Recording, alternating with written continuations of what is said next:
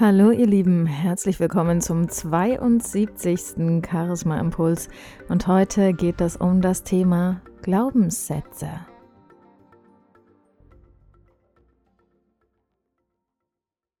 Das Thema Glaubenssätze beschäftigt mich schon eine ganze Zeit.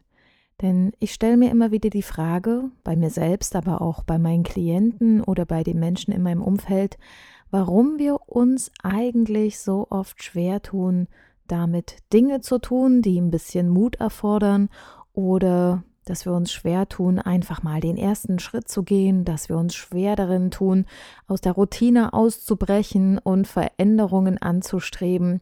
Was ist es denn, was uns die ganze Zeit zurückhält und was ist es, was uns blockiert? Das sind meistens Ängste. Und wo kommen diese Ängste her?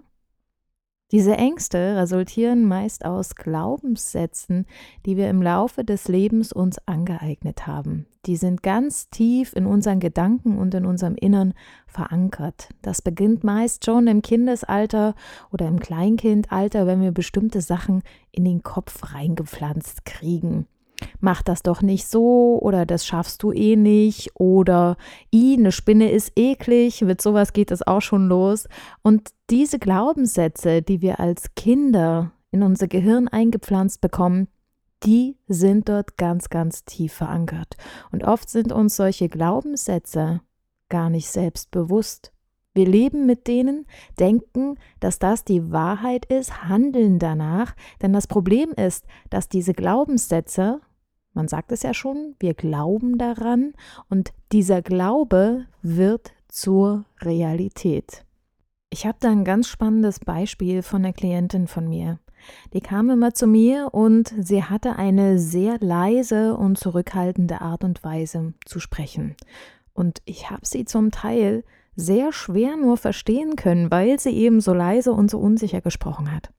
Und irgendwann Nachdem wir so ein paar Übungen gemacht hatten, wurde sie selbst so ein bisschen wütend über sich selbst, weil sie das irgendwie nicht hingekriegt hat. Und dann hat sie gesagt, Mensch, ich möchte doch aber gehört werden. Und da wurde ich ein bisschen hellhörig und da haben wir das Thema ein bisschen intensiviert und da kam dann eben raus, dass ihre Mutter ihr damals als Kind immer den Mund verboten hatte. Und dieser Glaubenssatz, so, sei doch mal still oder ähm, wenn Erwachsene sich unterhalten, da wird nicht gesprochen und solche Sachen. Das hatte sich so bei ihr im Kopf drin verankert, dass sie diesen Glaubenssatz zu ihrer eigenen Realität gemacht hat und sich somit selbst im Weg stand.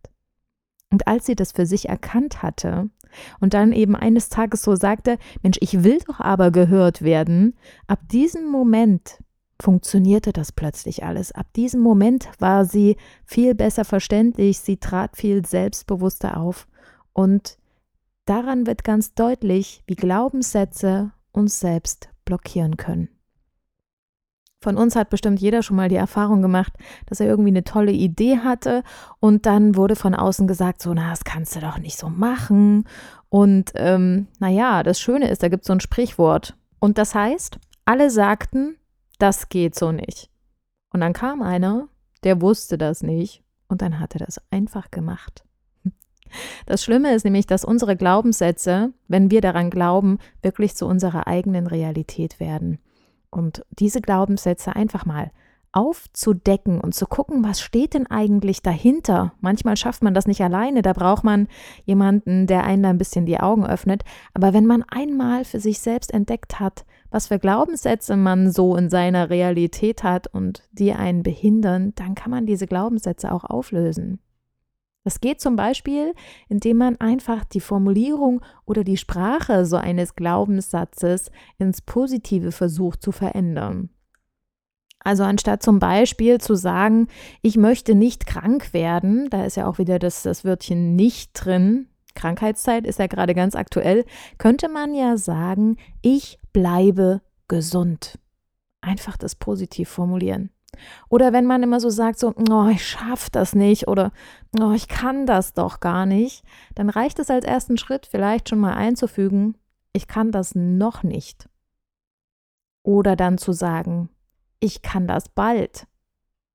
Und diese Glaubenssätze positiv umzuformulieren und was Schönes, was Positives draus zu machen, diese aufzudecken und dann wirklich danach zu leben, was will ich eigentlich, was tut mir gut, kann in deiner Einstellung schon ganz viel bewegen.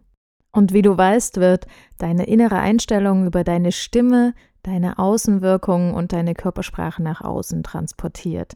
Also überleg dir gut, was sind deine Glaubenssätze und wie kannst du die beseitigen und mutig werden. Ich wünsche dir viel Spaß dabei und hab eine gute Woche. Mach's gut.